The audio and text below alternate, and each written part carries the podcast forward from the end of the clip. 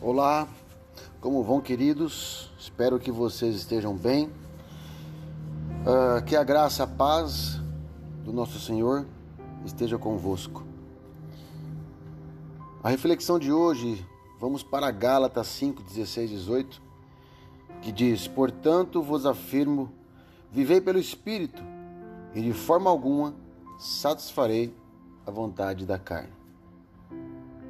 Vocês conseguem combater a carne?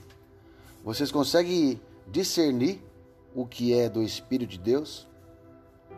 Queridos, toda vez que podemos fazer algo ou pensar algo, devemos orar a Deus e pedir que o Espírito Santo de Deus nos guie e nos oriente, para que não possamos fazer a vontade da nossa carne, porque tudo que nós fizer da carne, nós colherá da carne. Amém?